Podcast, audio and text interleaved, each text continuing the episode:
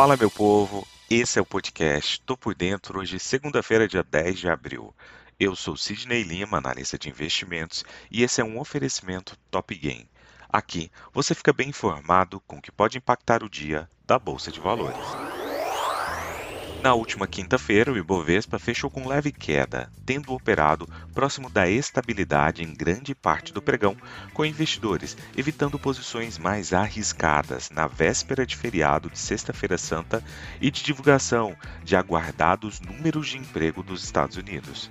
Por aqui, investidores permaneceram na expectativa pelo início da tramitação da nova proposta do arcabouço fiscal no Congresso, assim como no aguardo de anúncios das medidas do Ministério da Fazenda para elevar a arrecadação. Petrobras e Bradesco foram principais, as principais pressões negativas, enquanto o PRIO ficou do lado oposto índice de referência do mercado de ações brasileiro, o Ibovespa acabou fechando com variação negativa de 0,15% aos 100.821 pontos, acumulando queda de 1,04% na semana. O volume financeiro somou 15,2 bilhões de reais, o índice teve um início de dia mais volátil, trocando de sinal por algumas vezes em meio ao impacto dos mercados externos e declarações de autoridades locais. No entanto, a parte da tarde foi mais morna e tranquila, com o Ibovespa permanecendo entre leve queda e estabilidade.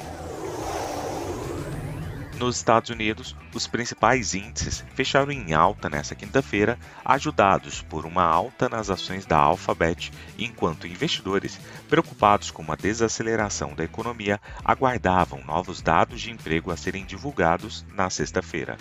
A Alphabet subiu 3,8% e a Microsoft acabou subindo 2,6% e ambas forneceram mais combustível do que qualquer outra ação para o ganho do S&P 500 na sessão.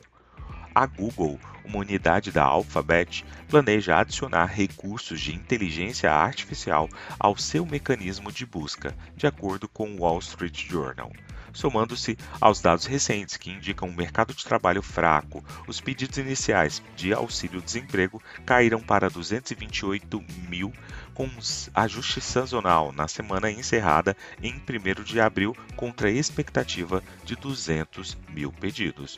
Os dados do trabalho do Departamento do Trabalho dos Estados Unidos da semana anterior foram revisados para mostrar que mais de 48 mil pedidos foram recebidos.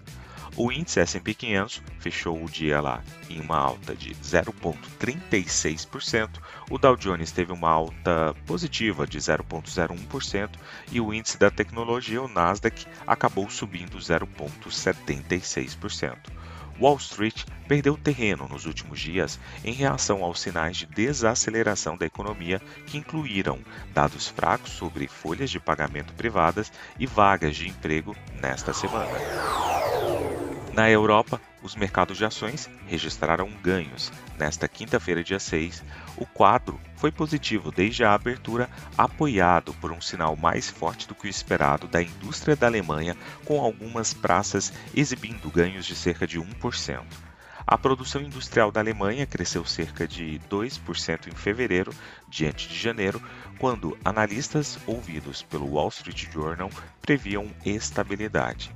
Na avaliação do ING, o fôlego do setor na maior economia europeia alivia riscos de uma recessão técnica entre o quarto trimestre de 2022 e o primeiro trimestre de 2023. O ING, porém, também advertiu para a divergência crescente entre o consumo, contido pela inflação elevada, e a atividade industrial.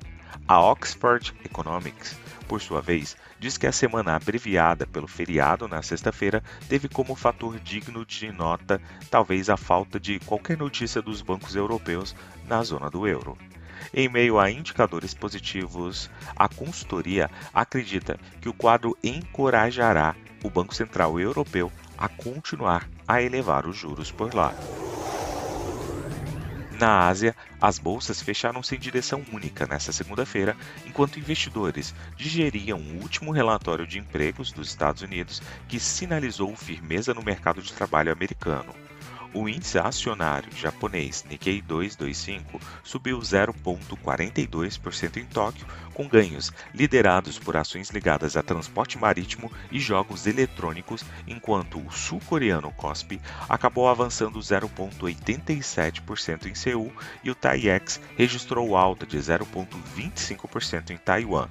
Na China continental, por outro lado, o dia foi de perdas. O Xangai Composto caiu 0,37% e o menos abrangente, o Shenzhen Composto, recuou 1,02%. Na sexta-feira, dia 7, os Estados Unidos divulgaram a criação de 236 mil postos de trabalho em março, resultado que veio quase em linha com as expectativas em relatório conhecido como Payroll.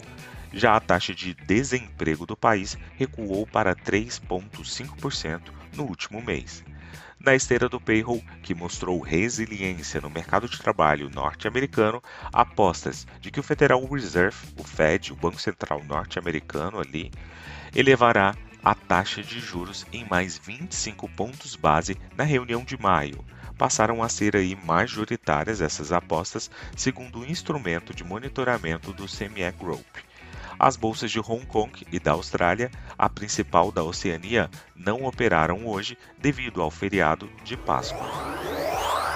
Partindo para o petróleo, o preço se estabilizou nesta segunda-feira depois de subir por três semanas consecutivas com os iminentes cortes de oferta da Arábia Saudita e outros produtores da OPEP+, equilibrando a preocupação com o enfraquecimento do crescimento global que pode reduzir a demanda por combustível. Na semana passada, o petróleo acabou saltando mais de 6%, um terceiro ganho semanal, depois que a OPEP+, Organização dos Países Exportadores de Petróleo e aliados, incluindo a Rússia, surpreendeu o mercado com uma nova rodada de cortes de produção a partir de maio. Aqueles que estavam pessimistas estão muitas vezes se questionando as perspectivas da demanda à luz dos cortes, enquanto claramente aqueles que estavam otimistas agora estão vendo um mercado ainda mais apertado no segundo semestre.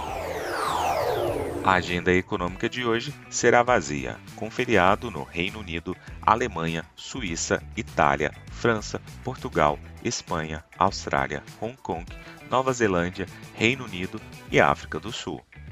Às 8 horas e 25 minutos, teremos divulgação do Boletim Focus. Às 17 horas e 15 minutos, discurso de Williams, integrante do FONC. Às 22 horas e 30 minutos, lá na China, teremos divulgação de dados relacionados à inflação, tanto o IPC quanto o IPP. Partindo para as cotações, agora que são 6 horas e 25 minutos do dia 10 de abril de 2023, temos Dow Jones com 0,02% de alta, S&P 500 subindo 0,01%, Nasdaq Bolsa da Tecnologia com queda de 0,16%. A Alemanha sobe agora 0,83% e no geral puxa todos os futuros das bolsas ali da Europa também para o terreno positivo. No petróleo, o WTI sobe 0,27% e o petróleo Brent sinaliza uma alta de 0,15%. Do outro lado do mundo, cotação do minério de ferro com queda de 1,83%. Vou ficando por aqui. Não esqueça de nos seguir nas redes sociais da Top Game. Valeu, tchau, fui!